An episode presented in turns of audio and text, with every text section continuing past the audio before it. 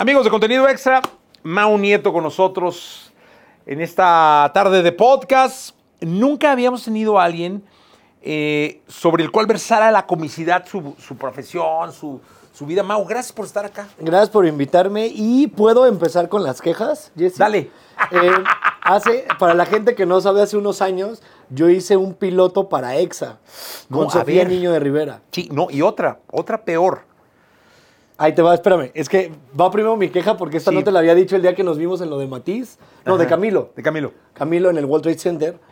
Entonces hicimos un piloto, les gustó, a, bueno, a ti y a la gente de, que, lo, Ajá. que lo escuchó. A las dos o tres semanas Sofía se va a, a África, creo, de vacaciones con su papá o algo así. Y regresando, ya no hablamos del tema y me dijo, es que yo ya, yo ya no puedo por los tiempos. Y yo me quedé con ganas de, no, era un Ajá. buen proyecto, estaba padre, ¿por qué no lo hicimos? Y ya me quedé como el perro de las dos tortas, no sé cuál era la otra torta, pero... Pero ahí te va, cabrón. Esta sí no sé si la sepas. Bueno, ya la dije. No me acuerdo, o no sé dónde la. Ah, la platiqué al aire, Ok. en la caminera. Con, el, con Fergay y, Y, y sí, Tania Rincón. y Franevia. Y Franevia. Ese proyecto empezó como con el CAPI, ya sabes. La verdad es que llegó ya, llegó puesto, pues, o sea, llegó eh, Fergay, Franevia y el CAPI. No, ah, padrísimo y todo muy bien. Y al año el CAPI dice, no, tengo mucha chamba, ya me voy. La verdad es que con la gente que se dedica al stand-up es muy complicado porque tiene mucho trabajo. Gracias a tiene giras larguísimas y es muy complicado el rol. Y con el Capi pasó, o sea, de que le llegó mucha chamba y se tuvo que ir. ¿Y quién entra, quién entra, quién entra? Mao Nieto. O sea, era como el perfil, ¿no? Y este, Daniel Sosa. Daniel también me dijeron. sí. Eran tú, Daniel Sosa, y creo que ni la terna estaba tan en rincón. Pero mira, lo entiendo perfecto porque Tania es demasiado agradable. No, es impresionante. O sea, tiene demasiado carisma. ¿Cómo decirle que no a lo que sea que te diga Tania? No, y algo pasó que yo ya no me metí tanto en ese rollo y presentaron el proyecto con, con Tania y quedó, ¿no? Pero, y de hecho el día del programa que yo lo comenté, ella decía, pero ¿cómo? O sea, ni considerada estaba. La neta no. Pero mira, pues no tenías que estar considerada para quedarte con el programa, ¿no? Y qué bueno, ¿eh? No, ha sido un acierto brutal. Les son ha ido muy bien. divertidísimos. Sí, les ha ido cuando- ¿Te gustaría hacer radio? A mí me fascina la radio. O sea, yo siempre dije que cosas que he querido hacer que me faltan, uno, aprender a pilotear alguna aeronave, helicóptero o algún avión chiquito, pero soy muy chaparro y me dicen, no vas a alcanzar, puede que tengan razón.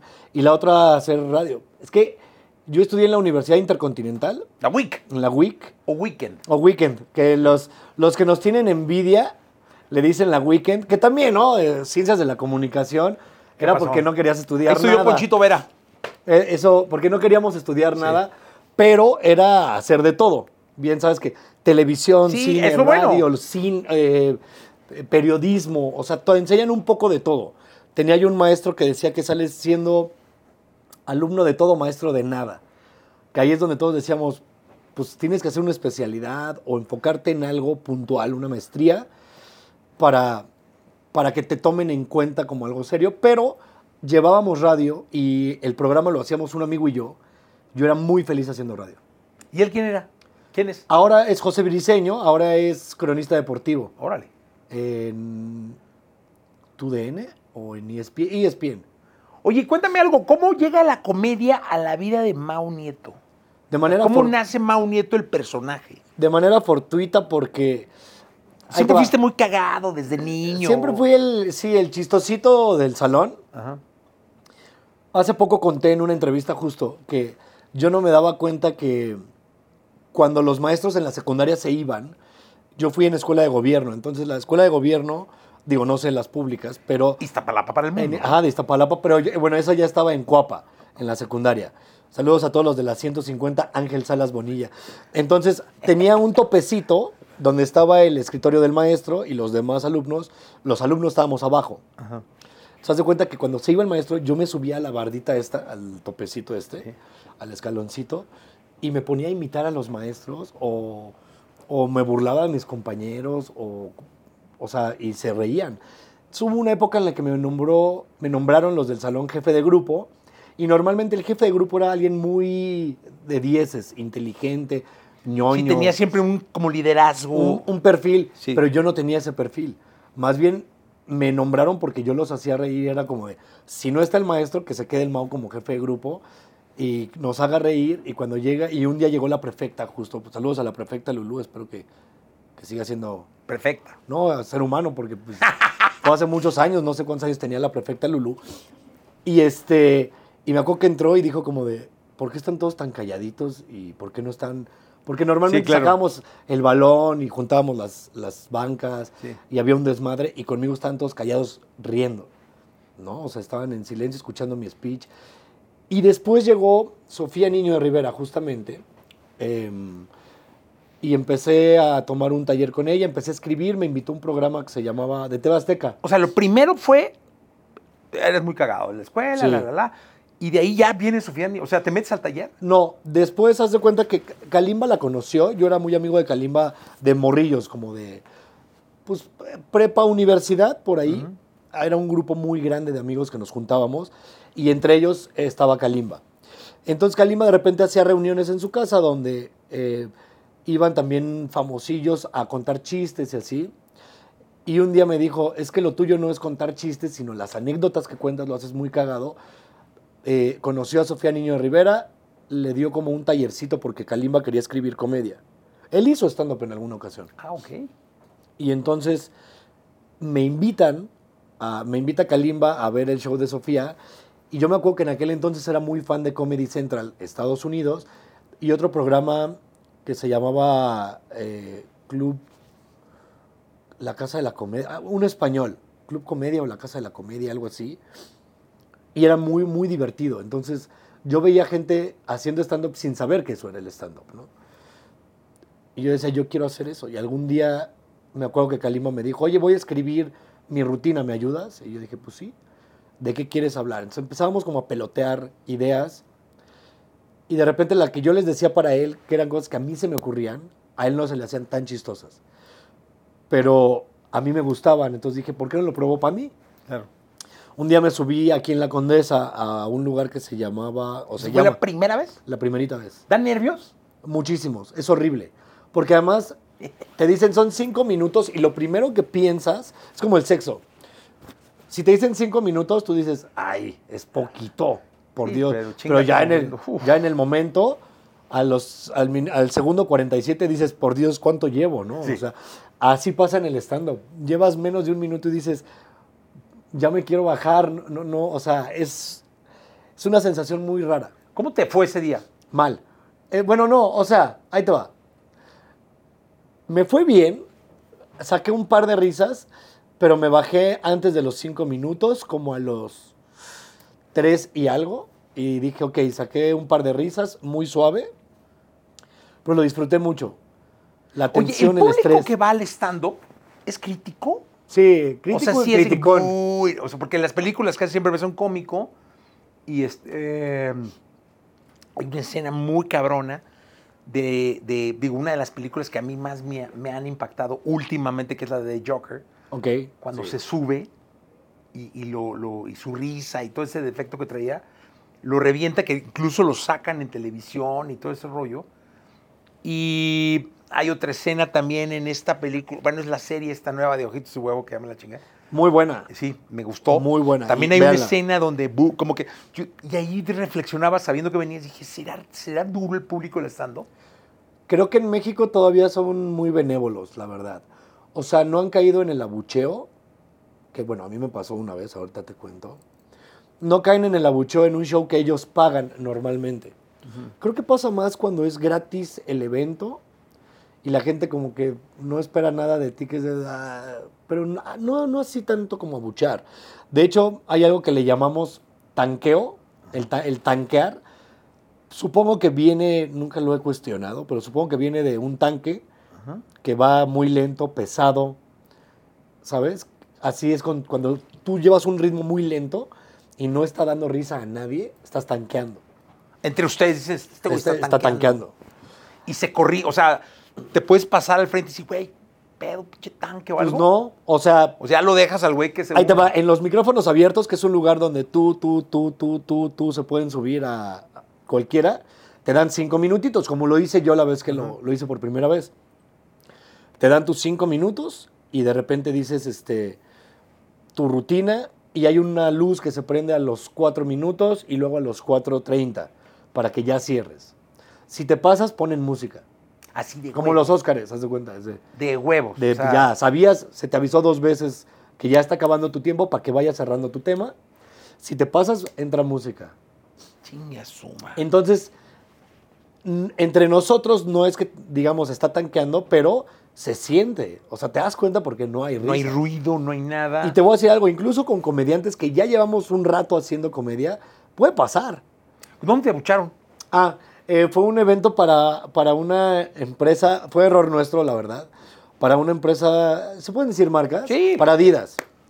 Eh, yo mucho tiempo tuve un trauma con Adidas, que de verdad no usaba Adidas por el trauma que tenía. Te voy a contar, un amigo que tenía una agencia de publicidad me dijo, oye, Adidas está buscando un comediante para un show para runners. Después de una corrida nocturna, van a salir a correr varios.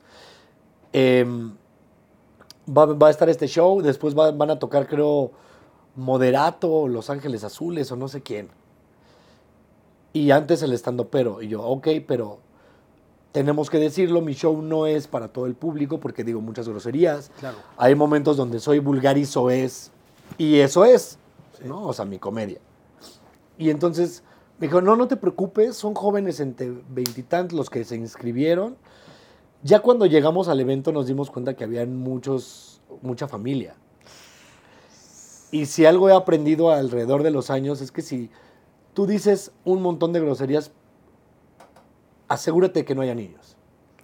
Porque tanto para ti va a ser incómodo, como para los padres de familia va a ser incómodo escuchando a alguien No, se pueden sentir una, claro, escuchando a alguien hablar de una posición sexual. Claro. Entonces yo le dije, estamos seguros de que va a haber adultos y es, sí, no te preocupes. Llegamos y era en Polanco, eh, hay una fuente enorme por Campos Elíseos, eh, y ahí estaba el escenario, estaban un Gio y un Edecán conduciendo como el, el programa, Ajá. bueno, el evento, Sí. y nada más jalaban aplausos y así, me presentan y empiezo una rutina donde justamente decía cosas sexuales. Estúpidamente yo, porque no leí que había niños. Al minuto 5 alguien empieza a gritar, hay niños. Entonces como que los que venían en carreolas y así, y, ¡ey! Eso no es para aquí. Entonces empezaron a gritar uno, otros armaron de valor, otros también, y bájenlo, bájenlo. Yo empecé a entrar en pánico, me bloqueé completamente, seguí la rutina como en modo avión, hasta que llegó mi manager y al minuto 6 me dijo, vámonos. Me acuerdo que tiempo después platiqué con Facundo y Facundo me dijo que él había estado en el público, o sea, él venía, no sé si a conducir o como runner, y me dijo, y era la primera vez que yo te veía. Entonces, mi, como que el primer as- eh, al- eh, acercamiento de Facundo conmigo y con mi comedia fue un lugar donde me abucharon y me bajaron del escenario. Entonces fue como de, pues esto es malo. Entonces, cuando tienes esas cosas, es un trauma horrible, porque no sé si alguna vez te pasó en los años que llevas haciendo radio, Seguro. de, eh, en algún evento exa o no sé, que digas, no está funcionando, pero te queda esta sensación de, ya, ya no quiero hacer esto nunca. Es más, yo iba con el Capi en aquel entonces. Oye, a ver, pero por ejemplo, yo no sé qué tanto la improvisación juega un papel importante en el stand-up. No lo sé. Porque, eh, ahorita se me ocurre, pero es bien fácil así de, de- de la barrera, ¿no? Ver los toros de la barrera. Claro. Decir, puta, hay niños. Le improviso y, me- y ya dejo de... Muchos niños. Pero no sé qué tanto se Demasiados puede. niños. Lo que pasa es que también creo que son tablas. Yo no tenía en aquel momento, y no sé si ahorita todavía las tenga, para atreverme a improvisar cuando tienes todo en contra. ¿Sabes? O sea, porque puedes improvisar y que te salga muy bien. Ejemplo, en otro evento, dije una vulgaridad en un evento pagado para una empresa, porque nos contratan mucho para eventos privados de que Navidad, Sí, sí, sí, el aniversario de la empresa, bla, bla, bla, ¿no? Dije algo también soez y se quedó callada toda la gente. Yo dije, en la madre, a partir de aquí ya tengo todo en contra. Lo que yo tenía a favor es que después yo iba a hacer el concurso. Eso es dificilísimo Sí. de seguir. O sea, ya cuando en tu mente dice, tengo todo en contra, no, man, o sea, Sí. es como una, es estar pegando en una lápida Sí. los próximos 25 minutos. Sí, y, y además este, yo tenía que seguir porque por contrato yo iba a conducir además el evento de disfraces, el concurso de disfraces. Lo que hice fue como medio cerrar mi rutina, porque también llegó la, la que me contrató y me dijo como de, si quieres ya, ¿no? Como muy, muy amable, pero También me acaban de decir hace si poco. quieres ya estás en tiempo. Sí, así yo vine inspirador y así. Volteé a la, la cliente Sí, diciendo, ya, güey. ya. Ya, puta, lo que vas, cabrón. Lo tenemos, tenemos el video para, para nuestros reels, Pero ¿no? sabes que yo sí como, ah, de- a huevo, vámonos. Entonces ya, tú, tú, tú, tú, tú, tú, me, en chinga me llevé el- lo que Sí. seguía y ya, ¿no? Sí, y es muy diferente cuando conduces, porque cuando condu- conduces tienes mucho más libertad. No, total. Cuando estás haciendo stand-up, No, ya no. traes un guion y, y sí, te da la improvisación y lo, puedes utilizarlo una o dos veces, pero tampoco puede ser un cabareteo que es irle preguntando uno por uno porque se te va a caer. Claro. ¿No? Muchos comediantes lo hacen muy bien, cabaretean muy bien o improvisan muy bien. Se llama cabaretear. Cabaretear es cuando molestas o juegas con el público, ok, como lo hacían en los cabarets. sí, claro. Que era como de, y estos son pareja, ¿no? ¿Cuánto llevan andando? Ya están en esa, época, ¿sabes? Preguntas Oye, al Franco público. Escamilla lo hace muy bien. Franco Escamilla cabaretea muy bien. Cabroncísimo. O sea, sabe muy, muy bien sacarle eh, carnita a la gente y burlarse de ellos. Eh, hay varios comediantes. Hay uno. Ay, acabo de ver a uno que es. Es que me sale mucho en internet, de- en, en Instagram. En el Comedy. Comedy- no, Laugh Factory en, en Los Ángeles. Hay uno que cabaretea muy bien también con el público y se graba él cuando se sube a probar material. Se graba sus interacciones con el público y es muy bueno. Muy bueno. Pero es complicado. O sea, sí debes de tener ciertas tablas que en aquel entonces yo no tenía. Como para abrazar y decir, me está yendo mal. O yo solito me bajo buenas noches. O busco conducir. En aquel entonces, en el de la empresa, pues ya me fui. Haz de cuenta que cambié el chip. Y de la nada dije, ok, ¿están listos ahora sí para el, el concurso de disfraces? Porque ¿dónde está el equipo de...? Y fue como de, ok, ya empecé a conducir, les dije, vayan preparándose porque yo regreso en cinco minutitos, ¿sabes? Entonces bajé con Alex Fernández, que, que iba conmigo ese día, y Alex me dice, este, se burla un ratillo de que me fue mal, de que tanqué. Y me dice, pues ahora tienes que regresar al concurso de disfraces. Y haz de cuenta que borrón y cuenta nueva. Regresé y ahora sí ya me burlaba de ellos, los disfraces, porque ya se bajó prestaba. la conducción. Ya bajó a conducción. Sí, sí, sí. Entonces ya era, la gente era más permisiva porque, porque ellos ya eran parte de el- del escenario.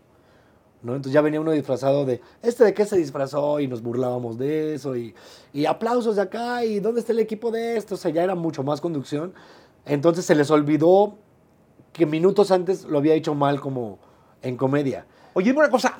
Siento a veces como que el stand-up vino, digo, yo tengo 55 años, me tocó la época de, de- de los cómicos que se subían a contar chistes, contar chistes, Claro. contar chistes. Este, bueno, Polo Polo, la época esa gloriosa de los chistes de 20 minutos. Sí, con Jorge Falcón, Teo Jorge González. Falcón, Teo González, este, el de la libreta, Memo Ríos, que llevaba la libretita. Aplausos. ¿No? No es que yo fuera muy fan, pero me tocó una, esa época, pero después, por medio del, del equipo más joven de acá de, de- de la estación, empecé a ver que se lanzaban, no me acuerdo qué día de la semana, todos en bola a ver A ver, Que tú digas que jóvenes se ven. as- No, no, tampoco, eran ¿verdad? otros. Estos güeyes ya no, eran otros. Pero empezaron, y eso fue hace como 10 años. ¿qué sé yo. Claro. Yo empecé ¿no? hace 10 años. 10 justo. años. Empezaron ahí y, y se echaban sus chelas y jajaja. Yo la verdad es que no, no, como que no alcanzaba a entender muy bien qué pasaba. Creo que hasta Sofía Niño de Rivera, que empezó a participar con Roger González Sí. en, el programa en la mañana, porque Roger estaba en la mañana, y ahí me empecé a, como da- a dar cuenta y empecé a ver, a buscar stand-up, y me, me encantó. O sea, he visto ya en Netflix, empecé a ver especiales. Este, alguna vez, al primero que le ofrecí radio, que no pudo porque lo mismo, tenía una agenda brutal, fue a O'Farrill. Claro. Este, vino a la oficina, me parecía muy cagado lo que hacía. No es que las redes estuvieran explotado, pero este, tenía como ya como un nombre bien Pero, importante. Sí, porque además él, él empezó en Vine como muy fuerte, cuando existía Vine.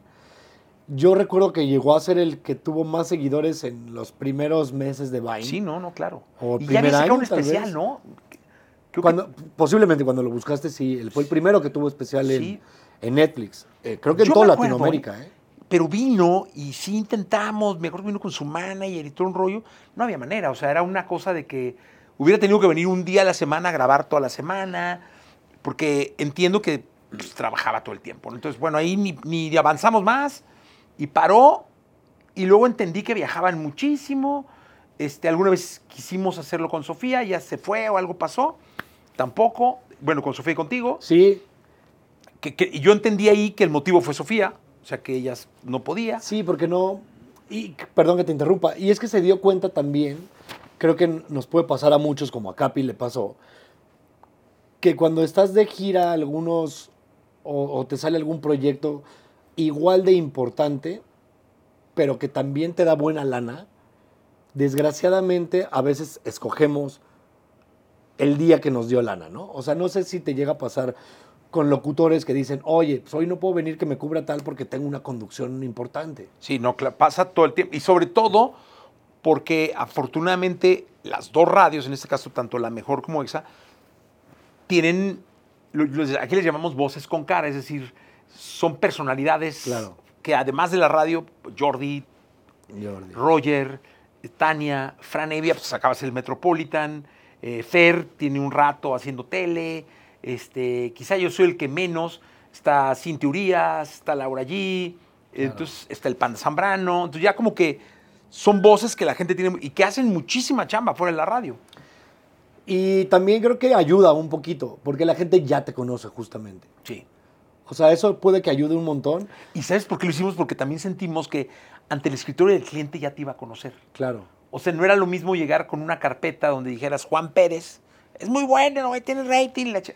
Decir, oye, mira, ahí está el Capi Pérez, cabrón. Claro. Ah, cabrón, el Capi, el de la Resolana, la ch-". O sea, era más fácil que un cliente en un escritorio reconociera Claro. un proyecto con una voz con cara que, que, que no.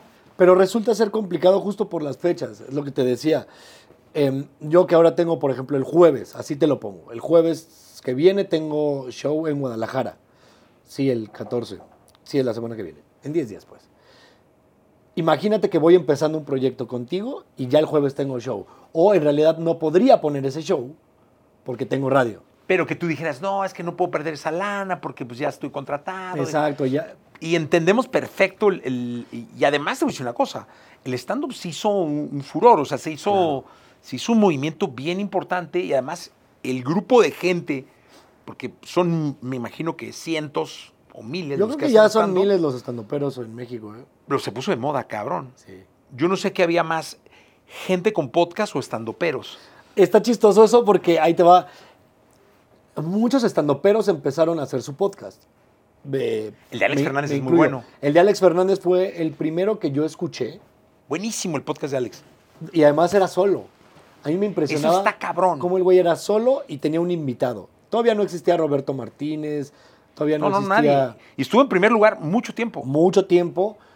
Y me acuerdo que en aquel entonces él decía que se aventaba el tiro con Marta de baile, porque los, Marta lo subían al podcast y tenía eh, buenos números. Y luego era Alex, y de repente nosotros dijimos, queremos hacer lo que hace Alex también. Y fue cuando sacamos lo del frasco. que es buenísimo. Te- te- tendremos que hablar un capítulo del frasco, Sí. porque lamenté muchísimo que, que parara. Yo todavía lo, lo lamento, pero te voy a decir algo. Creo que paramos en un buen momento. Ok, déjame pensarlo bien. Porque yo digo que paramos en un buen momento porque en aquel entonces nuestras prioridades es justo lo que te estaba diciendo de la radio. Nuestras prioridades eran para Román la música y para mí yo empezaba a conducir 100 latinos dijeron para Estrella TV. Sí, sí. Que te fue muy bien. Me fue muy bien, hicimos cinco temporadas. Entonces cuando yo me estaba probando... ¿En la tele ha sido lo mejor que en rating y resultado que te ha pasado? En sí, claro. Sí, no, no, nos fue muy el bien. resultado fue muy bueno. muy bueno. Y la realidad es que de dinero también nos, me iba bien. Entonces, Román empezaba tour, yo empezaba con 100 latinos y me tenía que separar un mes del frasco. Entonces, hablé con Román y Román dijo, yo no quiero hacer el frasco con otro conductor en lo que regresas, nos esperamos porque además yo también empiezo tour. Y dije, ah, pues tomemos un break y que sea fin de temporada. Eso fue terminando la segunda. Después no sabíamos si regresar, regresamos, hicimos la tercera porque le entró Pizza Hut y dijimos, pues ya tenemos patrocinio, hay que aprovecharlo y hagamos la tercera temporada. Y ya después como que no llegamos a un arreglo con la monetización, con la productora que lo íbamos a hacer, y cada quien regresó a lo suyo y yo seguía haciendo 100 latinos. Entonces, honestamente, fue como mi prioridad ahorita es crecer en el mercado de Estados Unidos con 100 latinos, porque mi plan es empezar a hacer gira de stand-up En Estados en Unidos. Estados Unidos. ¿Lo harías en inglés? Entonces, no, hablo muy mal inglés, la verdad. Me gustaría intentarlo, porque no pierdo nada, pero hablo muy mal inglés, eh, aunque lo intento cada que estoy borracho y hay alguien que habla inglés. Yo me desinhibo. Con, Sí. con la peda, puta, Sí. inglés fluye. Sí, una vez hasta italiano estaba yo hablando, de, de verdad. Según la gente de Italia, posiblemente no.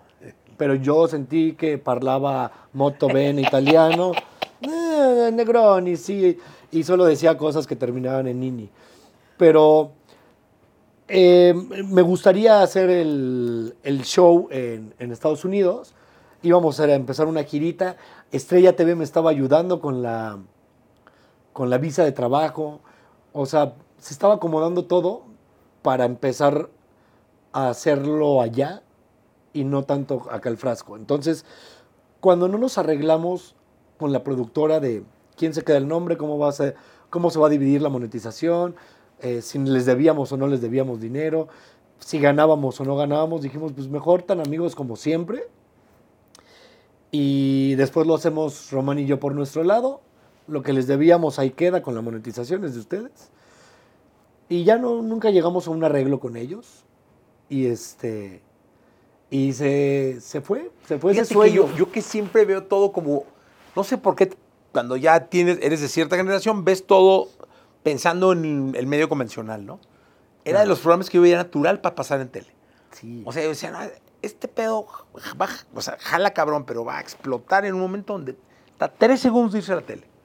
Tres segundos. O sea, yo, hay algunos que no. O sea, que yo digo, este es natural de- del medio digital, ¿no? Y ahí de pronto ya no, ya no pasó. Y se lo dije a Román un día en una entrevista. Este, sí, la metí muchísimo. Y, y Román, fíjate que, que también lo, lo hablamos y me dijo, es que él quiere hacer radio también. Y me dijo, pero su prioridad es la composición y matiz. Pero es que, por ejemplo, en Matiz sí le juegas mega en contra esa radio. O sea, tendría que hacer radio en una radio hablada, por ejemplo. Para que no perjudicara el que otras radios pudieran o no tocar a Matiz. Porque Claro. tampoco vas a tocar al locutor de la competencia. Claro. ¿no? Pero sí, por ejemplo, una, una estación hablada, con un programa, estaría increíble y ahí no, no, le, no le pega. Sí, entonces eh, hablamos mucho de eso y dijimos, pues vamos a regresar en algún momento. Y te digo que ahora tuvimos pláticas hace poquillo y fue de, no puedo creer que hace tres años, que fue justo, yo empecé 100 latinos en 2019. 2020 y 21 lo hice. Fueron tres años, en tres años grabé cinco temporadas. El frasco lo dejé de hacer en 2020. Bueno, lo dejamos de hacer en 2020. Y después de tres años la gente nos sigue diciendo que vuelva el frasco, vuelvan a hacer. Y yo sí sentí que YouTube fue como una plataforma, justo lo que acabas de decir, para llevarlo a tele. Sí. Estrella TV nos dijo en algún momento, queremos el frasco en Estrella para el público hispano de No, Estados una Unidos. voz, o sea, Unicable también se acercó a nosotros y nos dijo, pues podamos hacer el frasco en Unicable. O sea, había varias propuestas bien interesantes para que no se perdiera. Pero, por ejemplo, ahora cuando cambió de management eh, Matiz, y me dijo Román que ya tenían para el siguiente año, que todavía no estamos ni en el 24, y ya tenían creo que pagadas 40 fechas. sí, no, les, les está yendo brutal. O sea, entonces fue de, pues todavía no empieza el año y ya tienen cerradas 40 fechas. Digo, gra- grabamos entre semana, es muy difícil que vayan a fechas entre semana. El lunes, martes es muy Sí, complicado. Muy complicado, dijimos, podemos grabar lunes y martes, pero luego eh, Román acaba de ser papá, entonces está también en esa onda de integrarse a la paternidad, que ya me contarás tú qué difícil es. Entonces, Yo soy en la etapa de abuelo, imagínate. ya estás Te abueleando. puedo aconsejar de- en todos los niveles. Sí, desde, desde pareja. Desde el pañal, pa- hasta de embarazo, pañal, Pero a ti ya como abuelo Primera, bautizo, primera comunión, confirmación, boda, Sí. este, todo. Pero a ti ya como abuelo ya te va a tocar este. ¿O ya, ya eres abuelo? ¿Ya soy abuelo? Ya, ya te toca entonces consentir Ah, la- la- lo que sea. lo que quiera, ¿no? Una vez Ya. me dijo, me dijo, por favor, ya no quiero que le des nada. Le dije, la chingada, ¿qué? O sea, yo Sí, hago tú lo que eres- se me... eh, O sea, no, ahora resulta, El, el cabrón. malo, el malo eres tú, el abuelo es el sí, bueno. no, hombre, o sea, eso no, eso no. Sí. Pídeme lo que quieras, menos eso. Es como a ti te eduqué, a mi, a mi nieto lo voy a Sí, no, maleducar. hombre, no, no, no, la chiquilla es brutal. Hombre, Y yo me imagino que ya vienen más, ya vendrá la oleada de nietos. Pero estoy disfrutando mucho, la verdad es que se, se van disfrutando todo. Pero sí, eso de integrarse a la, tapa- a la paternidad es muy complicado. Ahora intégrate, eh, fíjate, no, no voy a disculpar a los artistas, músicos, cantantes, actores, lo que sea, pero qué difícil ha de ser tener que salir largas temporadas cuando acaba de nacer tu bebé. ¿No? O sea, eh, estaba viendo, ¿ya viste el documental de Robbie Williams? Ya lo viste, Es- increíble. está buenísimo, ¿eh? Increíble. Pero él habla de cómo está disfrutando ahora porque se tomó un tiempo y está disfrutando a sus hijas y a Cuando sus llega la niña, está con Ajá. él. No, te- aparte es un gran trabajo. Es, está Me lo muy, recomendó el Richie. está muy, muy bien hecho. Y ahí es cuando entiendes, es que si uno cuando está de gira y quiere cumplir un sueño, que todos tenemos, tanto mamá como papá, tienen la misma oportunidad de cumplir sus sueños, pero los primeros meses por lo menos, la que tiene que estar sí o sí es la mamá, porque pues está lactando o porque el bebé la necesita y el papá, pues alguien tiene que, que salir a dar la cara. Ahí te va del documental. Que me- algo que me dejó como, wow, cabrón. Que yo siempre he dicho, porque siempre le digo a los artistas que está muy cabrón, este pedo de la fama, de la popularidad. Es muy complicado domar, muy complicado este, que te llegue la fama, borbotones, las giras, los viajes, que todo el mundo te pida, ah, porque imagino que ustedes que, que hacen comedia donde llegas, a ver, cuéntate un chiste y la chingada, ¿no? Sí, o las fotos. O la pinche foto, estás, ah, buena foto. Es muy complicado tomar a la fama y al ego y decirle, ya, tranquilo, no, no Sí. chingues. Eso es muy complicado. Es de las cosas, creo yo, más difíciles para un ser humano. ¿Cómo, Pero- lo, cómo lo tratas, cabrón? Fíjate que yo no lo trato, las redes sociales se encargaron de eso. Ahora, ahora las redes sociales son las que te bajan al piso rapidísimo, ¿no? O sea, porque Sí, sí, sí. pasas de estar en una época en la que todo el mundo te ama, aparentemente, porque eso queremos pensar nosotros, en la que de repente de un día a otro, por lo que sea alguien, todo el mundo te odia. Entonces ahí cuando te das cuenta de, ok, ok, entonces no soy ni tan bueno ni tan necesario como yo pensaba. Entonces eso en tu ego o en tu narcisismo sí genera una herida que al final resulta ser positiva, porque le bajas bastantes rayitas al tema del ego, ¿no? Y es como de, ya me di cuenta que ni soy tan indispensable y que van a venir otros comediantes que alguien va a amar y me van a dejar de seguir o voy a dejar de vender lo que estaba vendiendo y como lo estaba vendiendo o mi podcast ya no va a ser la prioridad y se va el frasco y va, sí puede que haya mucha gente que lo extrañe, pero en esos tres años han salido 20, 30 de claro. comediantes. Sí, no, sí, no es que me quede corto. Y esos 20, 30 de repente también hacen shows en vivo. Entonces aprovechan para... Entonces te vas dando cuenta que las redes sociales son las que se encargan ahorita de subirte y de bajarte. Y creo que está bien porque nos mantiene humildes. O sea, es como... Oye, esto no te de- creas tan importante. Pero este asunto de estar muy cabrón y que empiezas a ver que, que viene la oleada así de, de hate, ¿no? Uy. Huevo, huevo, ahí viene, ah, chingue eso, no, tranquilo, güey. Y viene, que pinche le viene más grande. No, no, todavía no hay pedo. Y empieza a preguntar, oye, güey, ¿cómo ves, cabrón? Si está cabrón. Y te empiezan a hablar.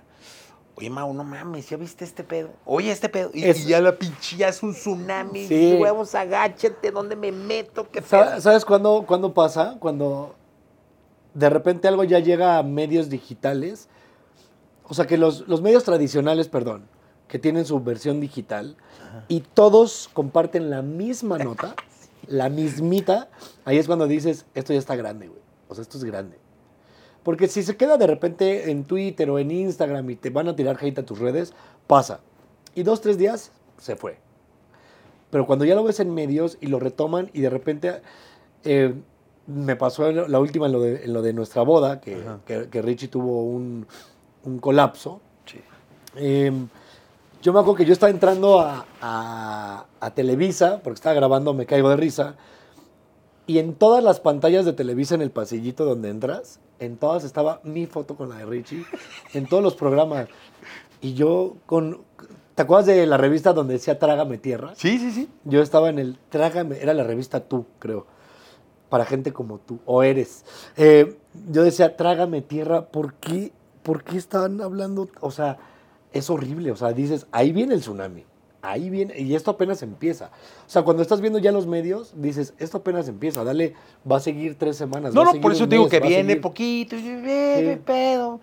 A lo mejor despertaste de la voz y dijiste, no mames, ni cuenta diste y, la, y los Nada. días.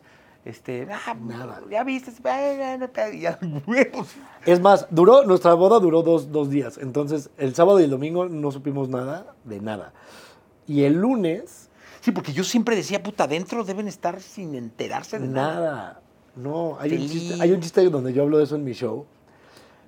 Eh, pues real, mi esposa y yo estábamos out de que tuvimos dos días de fiesta y muchos amigos ni sabían, familiares no sabían, estábamos en una casa aislados nosotros en Valle Bravo. Hasta el lunes o el domingo en la noche, en la madrugada que vimos un live, ahí fue cuando dijimos, ¿qué está pasando? güey?" O sea, Pero, pero sí vino, o sea, no entendíamos nada, entonces de repente todos los que estábamos en esa casa estábamos viendo los lives y todos traían celular, o sea, pasó como, eh, ¿cómo se eh, Black Mirror, Black Mirror. como la serie que de repente pasa algo y pum, se prende un celular, se prende otro, pum, pum, pum, pum, pum, pum, y, prrr, ya es Y los noticia, contadores. y los contadores de los tweets y de repente ya es tendencia esto y nos decíamos, qué chi... Me acuerdo que yo estaba con mi suegro, güey, una, tomándome una cerveza el lunes en la mañana y de repente mi, mi celular sonaba y sonaba y sonaba y sonaba. Y yo empiezo a ver y le digo a mi suegro, espéreme tantito. Entonces le doy un trago a la cerveza, salgo y ting, ting, ting. Y yo, en la madre, güey, está en todos lados esto. Y no sabíamos qué hacer. Mi esposa seguía acostada, creo que con suero, güey, así como de, ¿qué sí, pasó? claro, claro, claro. Ajá, ¿sabes? Entonces, las redes sociales son las que hoy en día se encargan de hacer el trabajo sucio de bajar o subir a alguien. Creo que está bien, pero creo que es bien peligroso. Porque hay una página que se llama eh, verificado.com, creo, en sí, Instagram, sí, sí, sí, sí. que lo sacaron cuando el COVID, Sí. si mal no recuerdo, para ver qué, qué información era, Era verdad real y y qué qué no. información no. Entonces está bien cañón porque creas un efecto de que puedes decir algo que no es verdad, pero si lo retoman y lo retoman y lo retoman hasta el grado de que todo el mundo lo cree real, hasta tú llegas a pensar como de si pasó o no pasó, ¿sabes? No sé, es bien, bien Oye, difícil. y aparte hay y es niveles. peligrosísimo. Eso. Eso, Mau.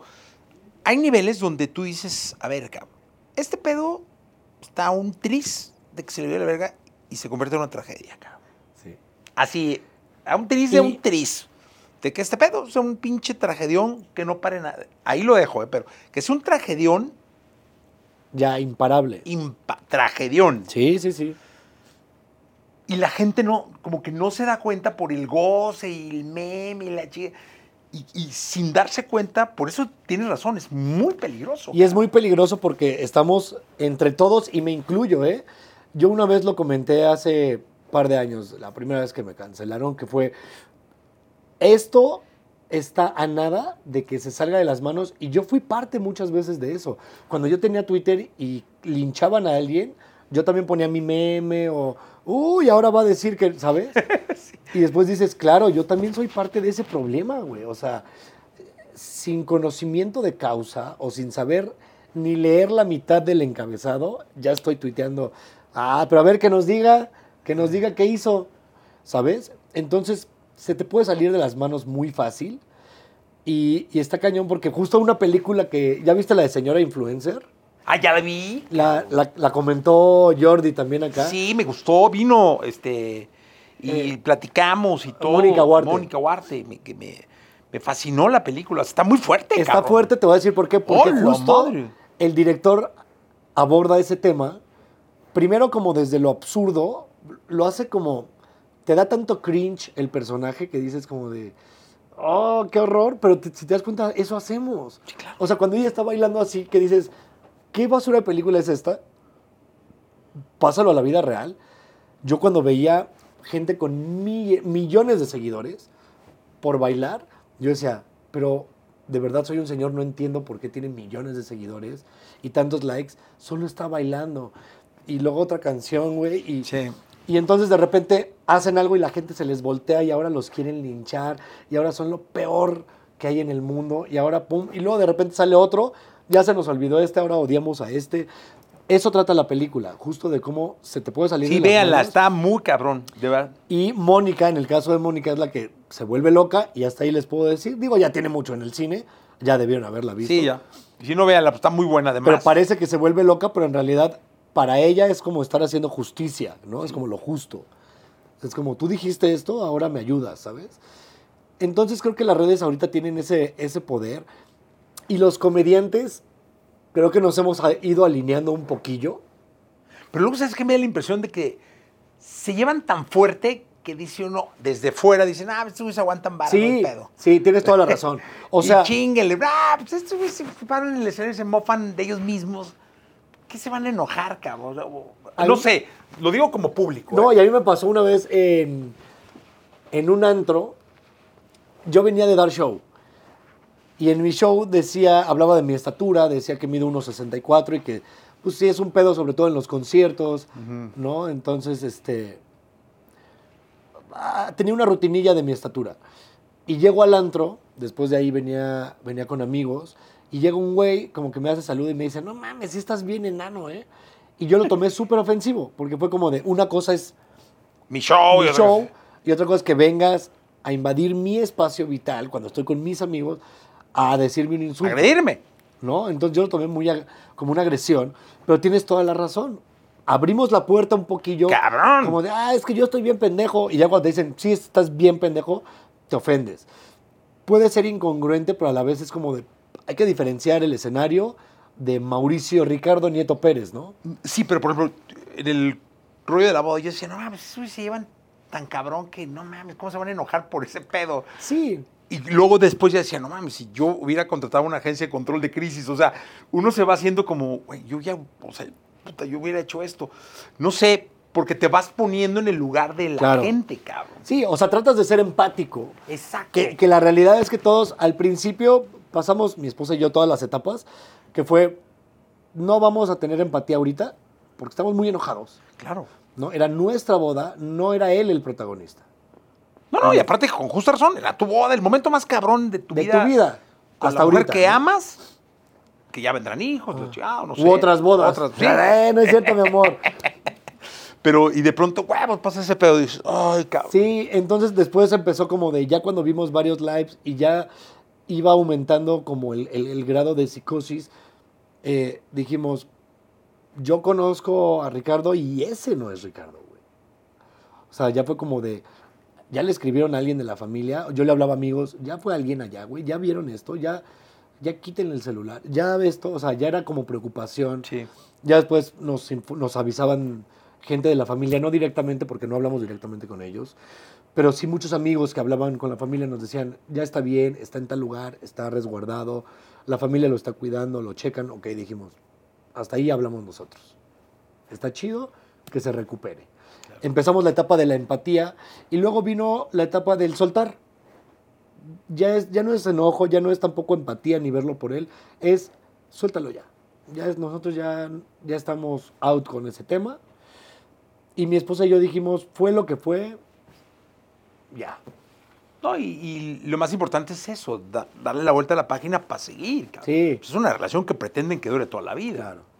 ¿No? Y tú te vas a seguir dedicando a lo que te estás dedicando toda la vida y ella igual. Y, pues ella tiene que estar con Mao el personaje, con Claro. Mao el marido y con Mao el papá. Sí, le, le tocan, le tocan a ella eh, varias, varias caras.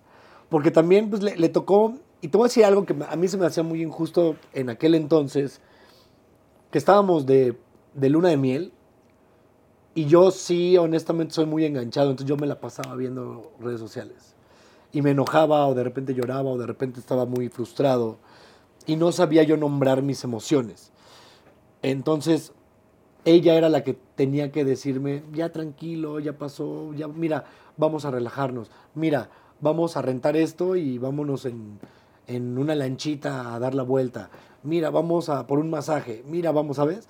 Entonces, como que verla a ella también haciendo el esfuerzo por estar bien y que yo estuviera bien y no, no, no enojado, también me rompía mucho el corazón, ¿no? Era como de, ella qué necesidad tenía de esto. Claro. ¿no? Y yo lo veía como por mí, no por mis amigos, por mí, ¿no? O sea, por mí está pasando esto, por mí ya pasó esta cosa. Pero pues antes que Carla es una guerreraza y siempre ha estado ahí. Y, y sí, fue como, pues darle la vuelta. Y, Y fíjate, yo aquí en el programa, porque en el programa tocaron el tema, no sabes qué bonito hablaron de, de la boda de ustedes dos. Sí, porque Tania estuvo Sí. invitada. Todos, de hecho, Todos. Fergay no pudo ir porque estaba en Coachella, que Ajá. se lo seguimos reclamando a Fergay. Pero, Pero dijimos Fran que- fue y Tania fue. No sabes qué bonito hablaron de la boda y qué bonito hablaron de ustedes. Fran, ajá. Eh, los dos. Y al aire quedó como un halo de, ah, qué chingón, cabrón. O sea, Es que eso era lo que queríamos. Fíjate, al principio no queríamos hablar de nada de la boda.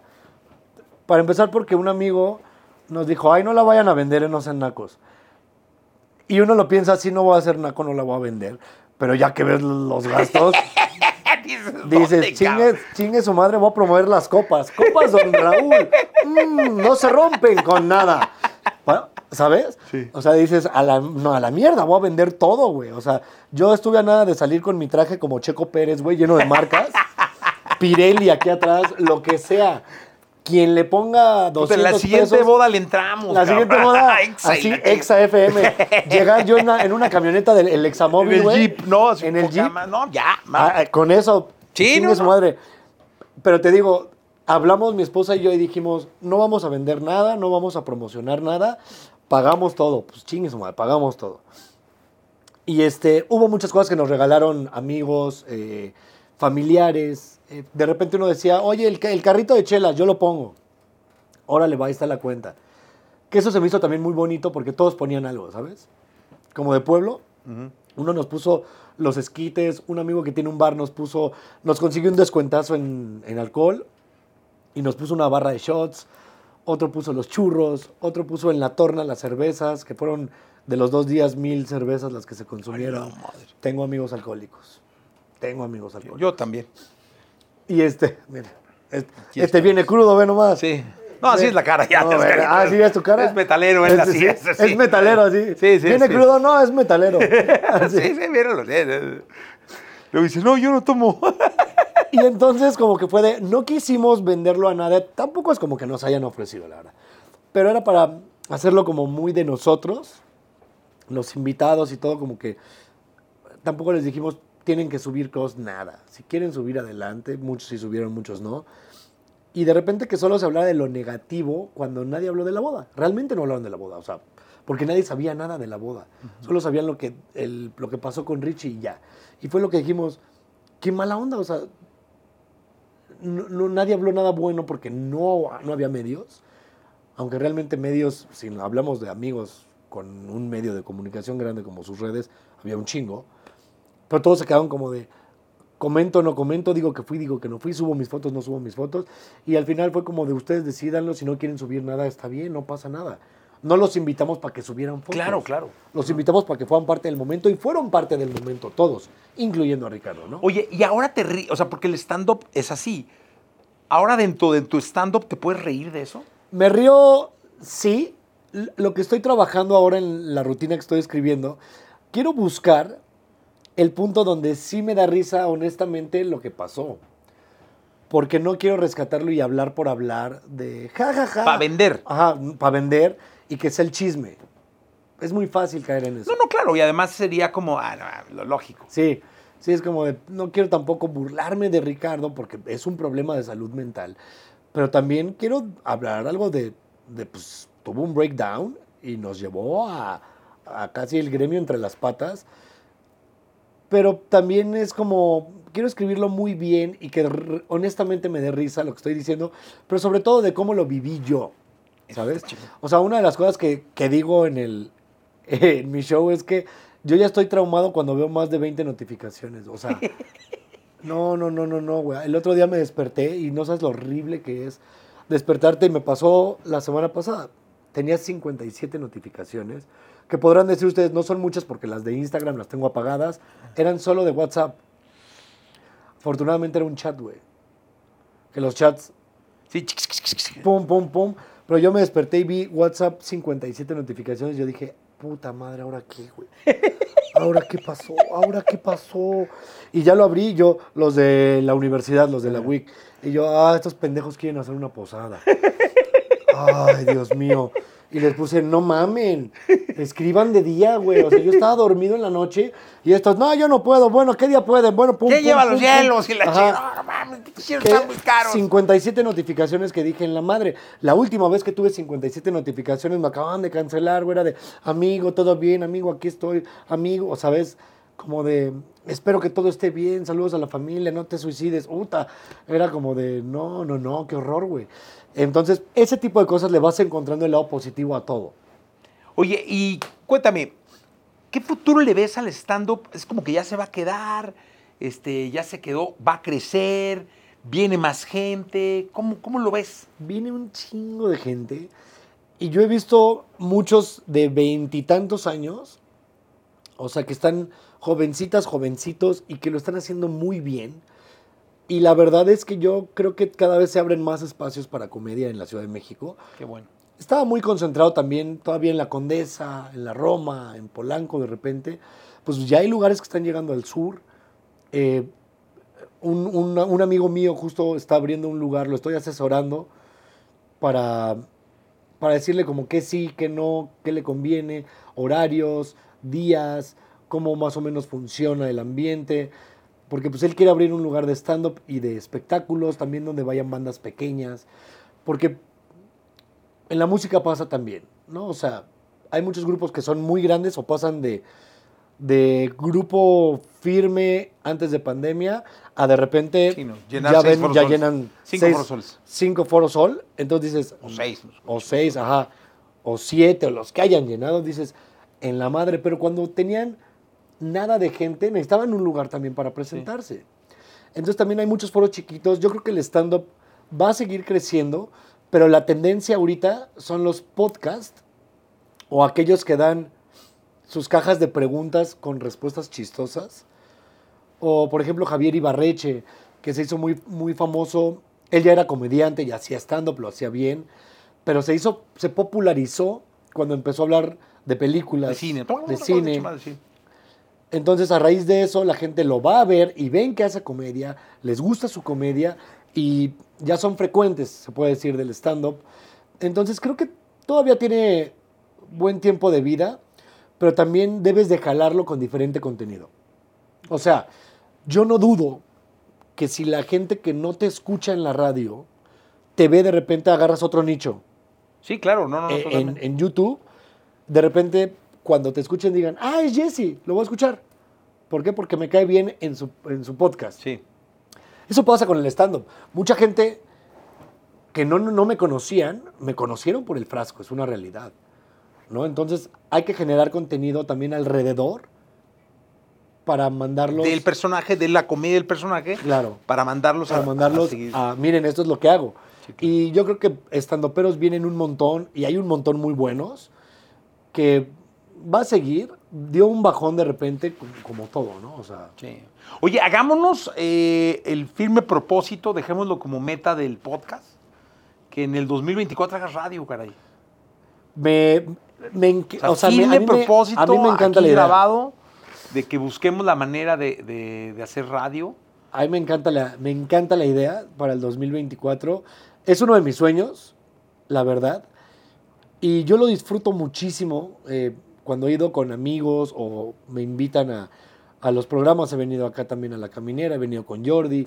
eh, a la competencia también. Sí, he no, ido. claro. Que eh, ya también las radiodifusoras deberían ser como las televisoras. Ya dejen ir a todo mundo a todos lados. No, nosotros no tenemos también, bronca, ¿eh? ¿no? Aquí no hay bronca. ¿eh? Aquí Eso es- Cero. sí, porque también creo que el contenido le va bien a todos. Yo me acuerdo cuando, cuando hacíamos en TV Azteca el hormiguero, muchos nos decían, no, los de Molotov, por ejemplo, no, que no pueden venir al hormiguero porque los bajan de la radiodifusora de, de Televisa. Ah, sí, pues ahí sí, quién sabe. Entonces yo decía, pues no tiene ningún sentido porque se cierran solitos las puertas. Deberían ir a todas las televisoras, No, creo que está a mucho todas más las ya, ¿no? radiodifusoras. Las radios no hay bronca, ¿eh? Ahora, no lo sé. Ahora. Eh, cero, ¿eh? No, no, no. Digo, por ejemplo, aquí Ex es muy abierto, o sea, tanto Jordi, puedes hablar con él, no tiene ninguna indicación de nada, los camineros también los conozco, pues, Roger, o sea, cero. O sea, Es como, y yo no creo que en 40, por ejemplo, que pudiera ser una competencia, este, hubiera alguna restricción para que, yo he ido a, a promover libros a Marta Ah. Baile, no a 40, pero sí a la W, Toño Skin que hizo el podcast, por Claro. ejemplo, Mariano Osorio hizo el podcast. Y eso está bien padre Está también. padre, La verdad es que yo no, no, no hay como un- una puerta cerrada para nadie. Creo que está abierto, pero sí creo que a la radio le faltan nuevos personajes. Pero eso es porque también no tienes el ego tan grande. Normalmente cuando la gente, me- incluyéndome, tenemos el ego grande y el pene pequeño, como que ay, a todo lo ves como competencia. ¿No? Entonces, ahí es cuando dices, no, yo no, yo sí quiero que todo el mundo venga a hablar.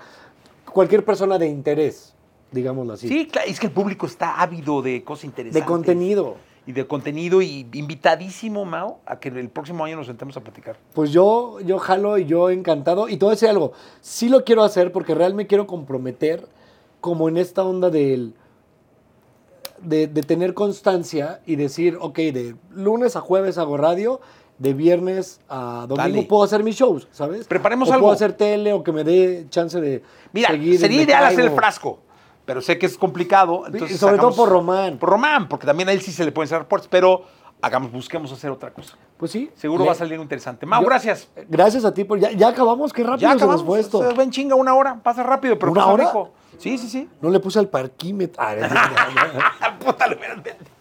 Muchas gracias, querido. Yo gracias. encantado. Oye, ya queda ya lo firme, escucharon, ¿no? ¿eh? Ya, está grabado. Ahí está Listo. grabado. Ya, no, hay que preparar un buen Hay programa. que preparar un buen programa, Listo. lo peloteamos y ahí hay que que se haga. Ya está, listo por estar acá. Yo estoy listo. Más bien, gracias por estar acá. Gracias a ti por invitarme. Gracias, Mao.